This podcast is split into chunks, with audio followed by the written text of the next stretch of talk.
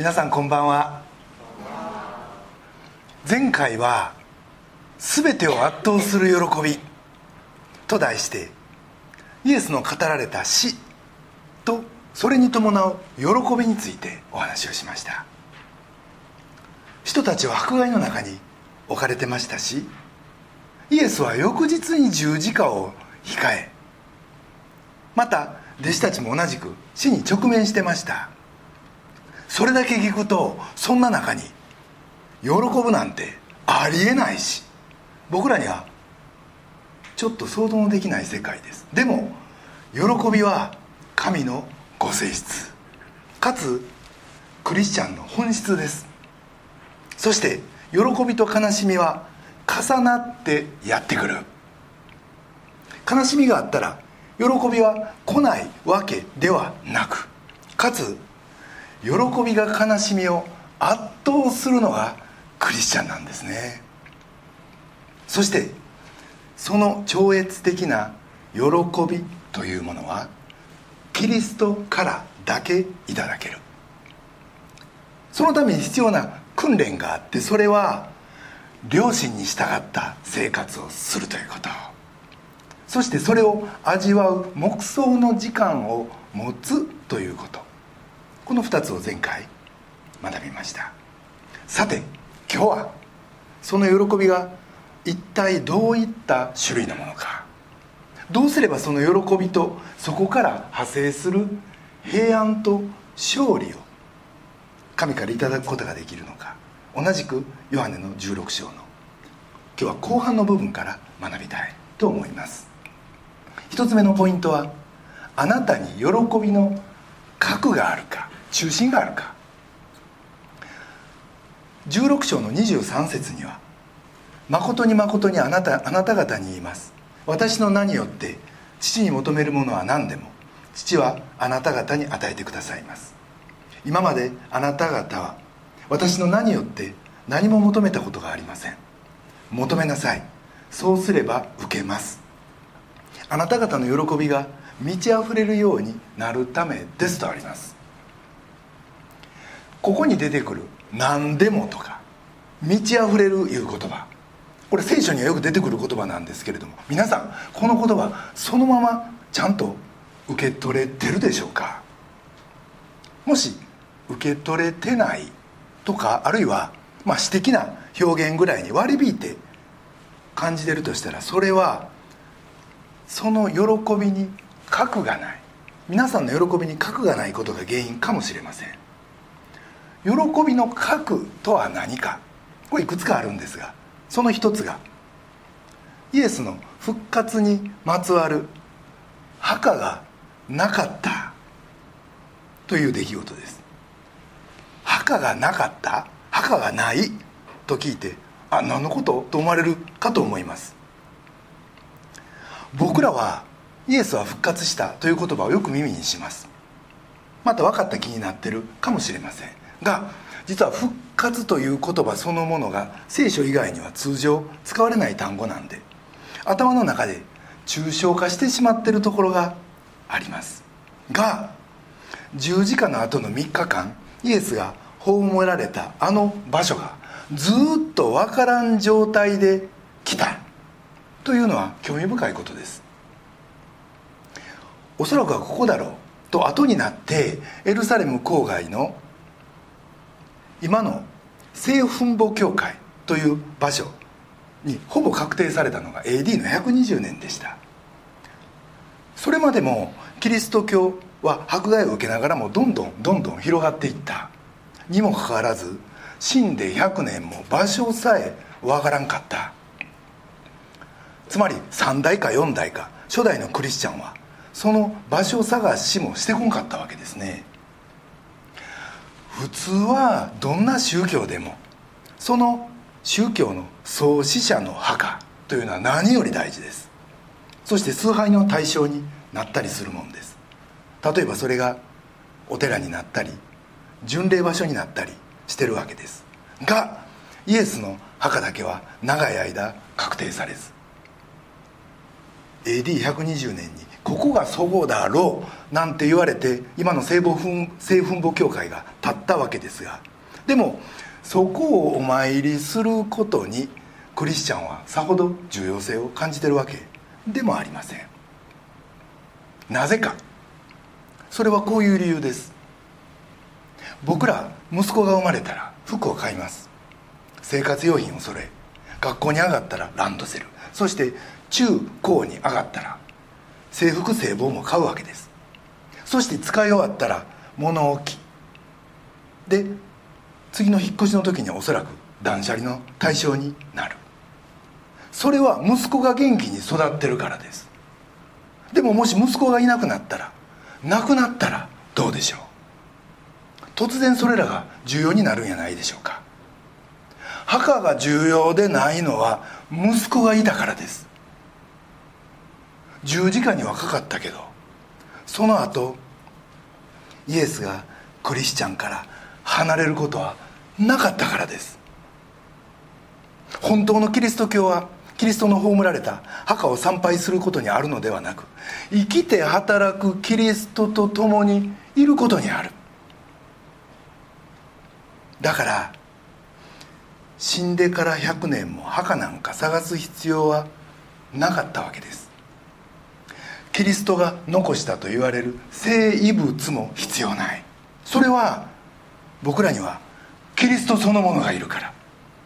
あなたの心にキリストそのものが臨在しておられるからです。あなたとキリストの間には愛のやり取りがある。この墓を探す必要がなかったという事実は息子が今も生きてるということの証拠であって復活のイエスこそが2000年前から変わらない僕たちクリスチャンの喜びの核となるんですね。もう一つクリスチャンの喜びの核について考えるのに新約聖書でイエスが最初になかなさった奇跡を思い起こす起こすことは意味があります。ヨハネの福音書のカナの婚礼これが最初の奇跡でした。イエス・キリストの交渉外の最初のミニストリーです。僕らが例えば政治家になりました。学校の先生になりました。会社を起こして社長になりました。というところで次の瞬間公の仕事を始めるその時の最長のスピーチは僕らがこれからやりたいということの確信を短い言葉でどう伝えるかということを真剣に考えるでしょう。イエスはここでそれをなさったんです。イエスは自分が何のために来たんかを知らせるために何をしたか。最初に死者をよみがえらせることはなさいませんでした。水の上を歩くこともしなかった。病人を癒すこともしなかった。彼は結婚式のパーティーを新しいレベルに引き上げるために600リットルの素晴らしいワインを作ったんです。イエスは何を言おうとしたんでしょう？この奇跡がイエス・キリストは僕らに最高の喜びをもたらすために来られたということを言い表している。というティム・ケラーの視点というのはなかなかの軽眼やな。とうなずかざるを得ない。と僕は思いました。また第一テサロニケの一章六節にはこういう御言葉があります。あなた方も多くの苦難の中で精霊による喜びを持って御言葉を受け入れ私たちにそして主に習うものになりました。これはパウロの言葉です。これはパウロが改心したクリスチャンたちにクリスチャンとは何なのかということを定義づける言葉であなたたちは困難の中にも精霊による喜びを持つものだと言うんです。皆さんに改めて問い直したいんですけどクリスチャンになるということはどういうことか知ってますか？イエスが神の子であることを信じ十字架で死なれたことを信じ死からよみがえられたことを信じることでしょうか？確かにそうです。が悪魔サタンもそれを知ってます。じゃあサタンとクリスチャンの違いは何なんか？サタンはイエスが神の子であることを知ってます。イエスが十字架で死んだことも知ってます。サタンはイエスが死んで3日目によみがえったことも知ってます。がそのことに何の喜びも感じてない。クリスチャンとサタンの違いは喜びだけです。これはものすごい真理であって驚愕の事実です。あなたは今どっちですか？どっちですか言われてサタンですって答える人はいないと思うんですけど。でも信仰の本質は喜びであって私はクリスチャンだというからには心の深いところにこの喜びの核があって当然なんですね。でもあ復活？もうなんかそんなことも聞いたな。となってないですか。あなたのリーダーは間違いなく復活のイエスですか。喜びはクリスチャンの核です。その核がありますか？なければ求めましょう。なぜならイエスは24節。何でも私の名でよ求めなさいと言われました。そして喜びも求めなさい。そうすれば受けます。あなた方の喜びが満ち溢れるためですと言っておられるからです。喜びの核があるか。もしなければ求めましょう。一つ目のポイントです。二つ目のポイントは従順に生きてみる。30節。私たちはあなたが神から来られたことを信じますという、まあ、今更のような信仰告白がここにあります。弟子たちはこの告別説教とも言えるこのイエスの言葉に最後の段階でこんなレスポンスをしたわけです。イエスが弱い者たちに皮肉を言われるということはめったにありませんがここでイエスは32節。あなた方はそれぞれ散らされて自分のところに帰り私を一人残しますと。弟子たちの告白とは逆のことを予告されます。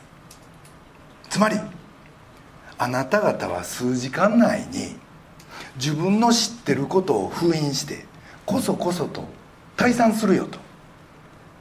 でもたとえあなた方が私を見捨てても再び32節。父が私と共におられるので私は一人ではありません。さらに32節33節。世にあっては苦難があります。しかし勇気を出しなさい。私はすでに世に勝ちましたと言われました。世に生きることは簡単じゃない。があなた方はまだ信念というものを知らない。信念とは燃え盛る火の中で人生の戦いの中であなたが知ってることをそのまま出すことだと。イエスがここで言っておられることは驚くべきことでチャレンジです。私がすでに世に勝ったということを信じる勇気を持てって。私る私を信じる勇気を持ちなさい。私た私が話したこと全てが真実であるかのように生きる勇気を持ちなさいとここでイエスは言われてる。その第一が従順に生きる勇気です。従順に生きる勇気を持つとはどういうことか。それはあえてあえてイエスが神であるかのように信じて生きることです。聖書は絶対に正直でありなさいと言います。が多くの人が自分の仕事の中にはある種の不誠実さが内在していると感じてます。そして心のどこかで完全正直なんてこの世では通じるはずがない。と思ってる。従順に生きる勇気を持つとはこれらのことを教えるイエスをあたかも神であるかのように自分の座標軸の真ん中に据える勇気を持つということです。もしイエスが神ならイエスを言うことに逆らうなんてありえないでしょう。とんでもないことです。そうでしょう。前提がイエスは神なんだから。でももし逆にイエスが神でないとしたらどうでしょう。僕らにとって唯一の現実的なチョイスはイエスが何と言おうが聖書がどんなこと書いてようが僕らが一番現実的実際的と思えるやり方に生きるということになります。どうでしょう？お分かりいただけますか？僕らは一体今現在どっちの生き方をしてるか？僕らの行動はどっちを告白してるかです。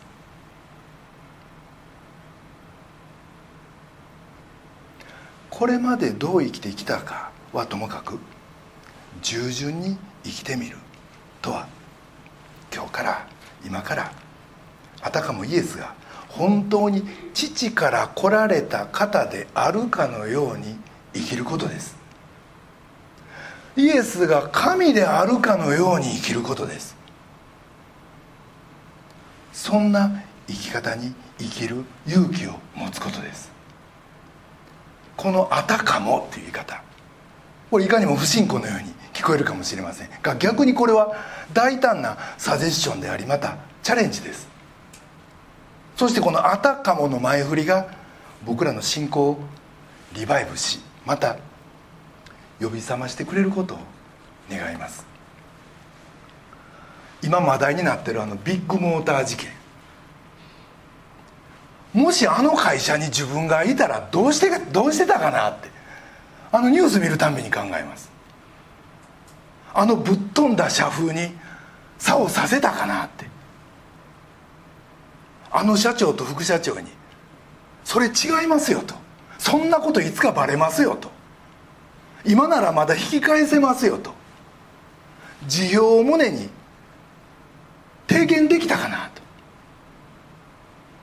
実際そんなこと言うても、まあ、言い終わらんうちにおそらくは職を失う可能性が9割以上でしょう。でもほなどうしたらええんやと。切り返しの来る可能性が万万万が一でもあるならそれを言うてみる勇気があるかなって。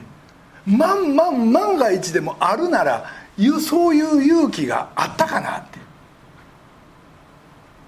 もちろんその時は前向きな返事が来た時の対策それは不十分やけどそれでもそういうものを何か用意して言うでしょう。が普通はそんなことは言えません。ありえないことです。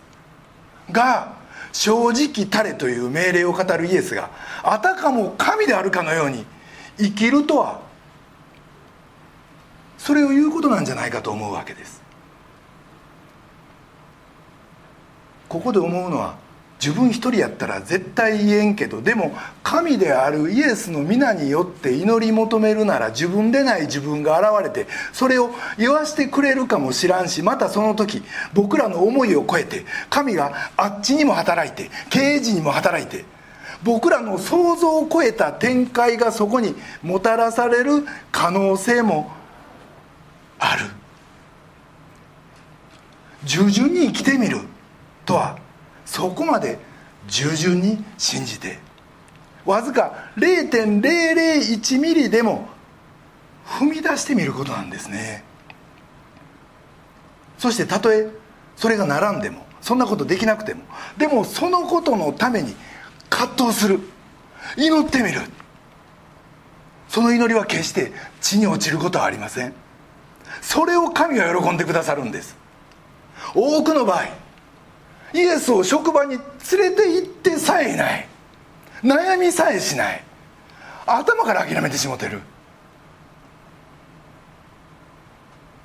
ビッグモーターではおそらく日頃からいろんなパワハラいじめがもう起こしたと思います。そんな報道もちらちらとあります。いろいろ見ててもうそんなん見てても内部にいながらちょっと影響力があっても最初から諦めてしまってその体質に迎合してしもてるとしたらそれは実質共犯やしイエスが神だという前提に立つならその前提に立つならですよ。立たんなら何でもないんです。立つなら人に従うより神に従うべきですという使徒の4章の言葉がここに来てさらに響いてきてくる思いです。従順に生きてみる。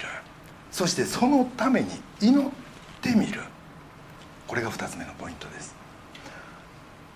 3つ目のポイントは愛されたもののように生きてみる。もう一つの方法はあたかも自分が愛されてるように生きることです。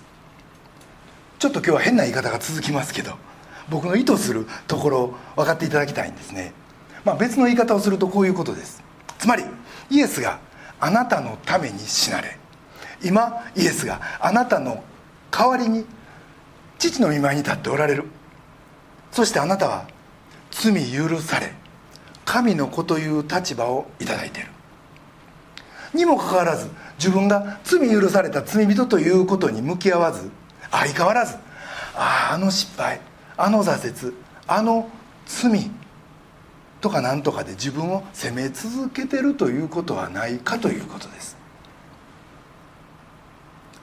ひょっとして自分の人生が思い通りに進まんところからイエスはひょっとして自分のこと愛してないんちゃうかって。もし愛してたらなんでこんなことが起こるんやと。落胆し在籍感に苛まれてるとしたらそれはイエスに愛せれ愛されてるかのように生きるということを拒んでることになります。逆に現実が今のあなたには違うふうに映っていたとしてもそれでもあなたは愛されてる？という生き方を貫く勇気を持つということはどういうことか。僕らにそのことをよく伝えてくれる一つの実話があります。それを紹介したいと思います。それは1873年今から150年前のことですがシカゴに一人の弁護士がいました。彼はある理由があって妻と4人の子供たちをヨーロッパに送りました。がその蒸気船がヨーロッパに向かう途中大西洋の真ん中で貨物船と衝突し沈め始めたんです。妻は4人の子供たちを取り囲んでひざまずいて祈りました。が船はどんどん沈んでいき子供は4人とも溺死。母親だけが無意識に浮かんでいるところを救助艇に保護されイギリスの病院に運び込まれました。意識を取り戻した母の最初の仕事は自分の夫に人生で最も悲痛な電報を打つことでした。私だけが助かったと。その後彼女はシカゴに戻って夫と抱き合い何時間も泣きました。その後彼らはこれをどう乗り越えたんか。彼らはクリスチャン。とにかく彼らは2人で聖書を端から端まで読み漁った。ということです。何日もかけてそして最後にヨハネの16章の今日のこの御言葉に突き当たったんです。そこにはこの世であなた方は悩むでしょう。しかし私がこれらのことをあなた方に告げるのはあなた方がこの世で平安を得るためというイエスの語りかけがありました。彼は文字通り神と取っ組み合いし妻と祈り語り合い。そして最後の最後。キリストについてこれまで語られてきたこと聞いてきたこと信じていることの全てが100%真実であるかのように。全ての問題を捉え直し整理し生き抜くことにしたんです。彼は本当にそれに徹底した。なぜそう言えるんか。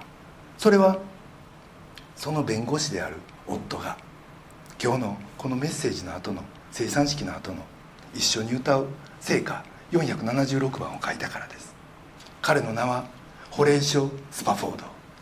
曲の名は「安今朝は川のごとく」「It is well with me with my soul」が現代です。最初にこうあります。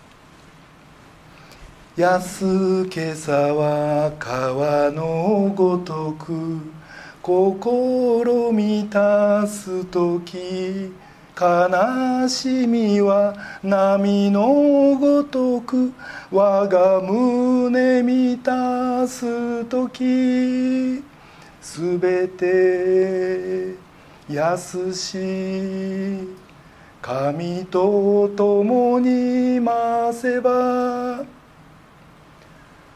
この状況にあってこの安らぎです。それはどっから来たんでしょう？2節と3節はこうあります。悪しき者迫りくとも心みありとも御子イエスの血のいさをしただ頼む我が身は It is well with my soul It is well, it is well with my soul 見よ我が罪は十字架に釘付けられたりこの安きこの喜び誰も損ないえじ。It is well with my soul. It is well, it is well with my soul. 彼はただイエスに向かってます。そして主イエスの見守りと許しという事実に思いを集中してる。あなたならどうでしょう？こんな状況でこんなことできるでしょうか？ここまでの人生と土台となる人生の土台となる真理をあなたは持ってますか？それは十分な土台で彼のような盤石なものでしょうか？こんな悲劇に遭遇した時僕ら一体何を感じてどう思うでしょう？ひょっとしてこれは罰かもしれんと。悲劇の中でもし何らかの罪悪感を持ってそれゆえにこの夫婦のように思えなかったとしたらその悲劇はあなたを押しつぶしてしまうかもしれません。でも彼らはキリストについての真実を知ってました。だからこれは罰ではない。いうことも分かってたんです。4節にはこうあります「よしやめ土崩れ去りラッパの根とともに御子イエス現るともなど手恐るべしや。It is well. With my soul. It is well, it is well with my soul. 彼は今の現状だけじゃなくて立ち止まって全体を俯瞰してその先まで見渡してます。自分の子供を失うなんてもう本当に恐ろしいこと。普通は耐えれません。でも僕らはいつかはみんなお互いを失っていくし。それは僕らが想像しているより早いことかもしれません。でももし僕らが立ち止まって永遠の文脈でそれを見つめるなら本当に大事なことは僕らが神の家族かどうかということです。そして本当の悲劇は僕らがそうでないことです。神の家族は永遠で僕らは実際神の家族やしなすべきことをなして静かな眠りにつくその時を待ち遠しい思いで歩む者たちです。じゃあここでホレイショ・スパフォードは何をしたんでしょう？イエスは33節でこう言っています。これらのことをあなた方に話したのはあなた方が私に会って平安を得るためと。彼は自分の中におられるイエスの中にこの時入ったんやないでしょうか。イエスは僕らの心の中におられるんだけどでもそのイエスの中に自分自身が入った。相互内在です。彼はイエスの御言葉の中に入ってそれが彼に平安をもたらしたんですね。彼はあえてイエスに従順に生きようとした。神であるこのお方がまるで自分のために死んでくださったかのように。僕らイエスは自分のために死んでくださったと口では言いながら生き方がそうなってないことがあります。でも彼は本当に死んでくださったかのように自分の生き方を丸ごとそっちに合わせたんです。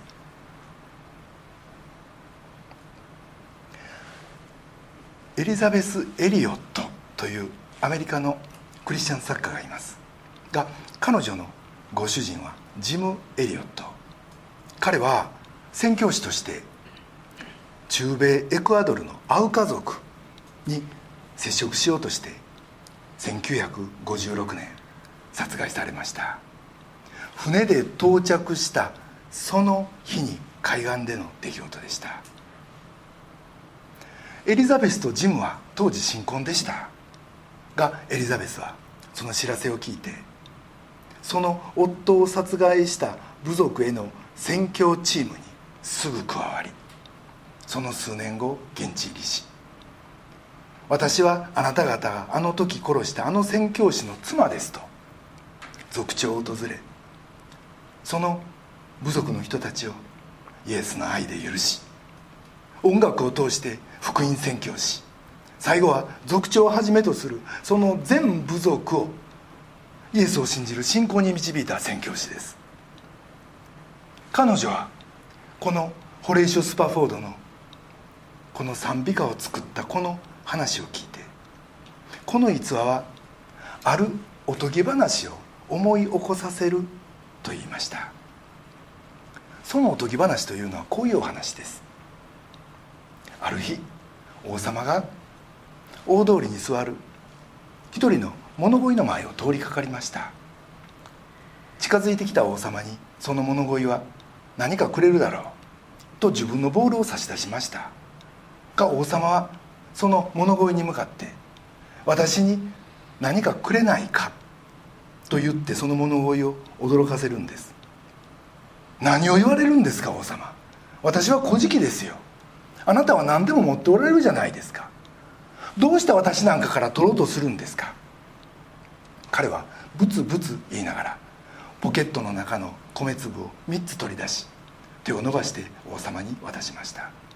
すると王様は「ありがとう」と言って立ち去りました。王様が見えなくなって物乞いがふと手元のボールを見ると中に金塊が3つ残されているではありませんか。彼はその時気づいたんです。そして顔を輝かせて言いました。自分は今平安と喜びでいっぱいだ。平安と喜びは神に全てを捧げる勇気を持った時。イエスに従順に生きる勇気を持った時に初めて訪れるもんなんだって。そうです。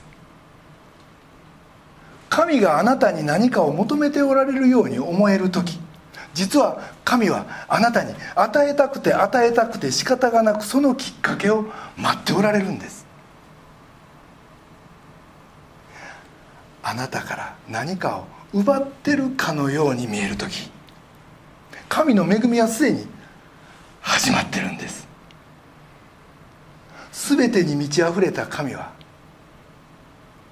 あなたにゆすり入れようとあなたが神に小さな信頼を示すのを今か今かと待っておられる。33節のこの御言葉これらのことをあなた方に話したのはあなた方が私にあって平安を得るためです。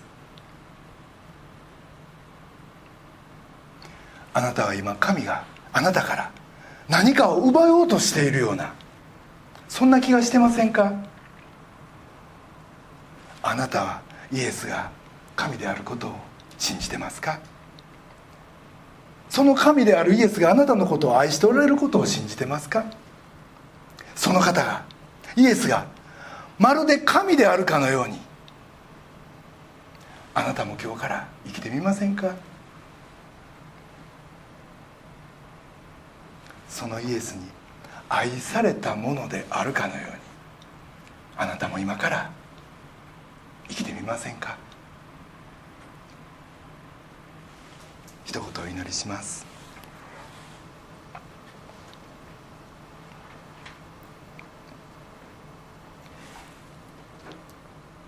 世にあっては苦難があります。しかし勇気を出しなさい。私はすでに世に勝ちました。愛する天のお父様尊き皆をあがめます。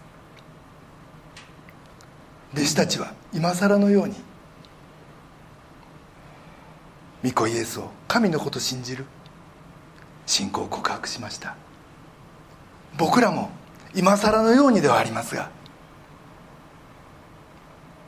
本当にあなたを主と仰ぐ者としてまたあなたに愛されている者として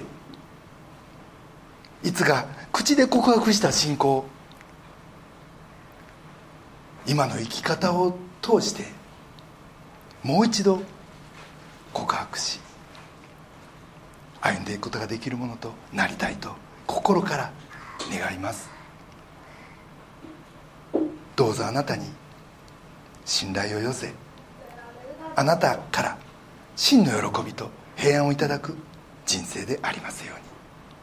また喜びの核をしっかり握りしめて目の前の出来事にフラフラすることなく負は雷動せず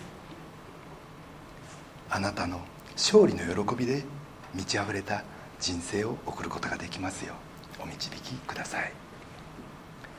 この後我が喜びの源である復活の主と共にいただく食卓を囲みます。どうぞこの生産式の時もあなたが豊かに祝福していてください。私たちの尊き救い主主イエス・キリストのお名前によってお祈りします。アメン。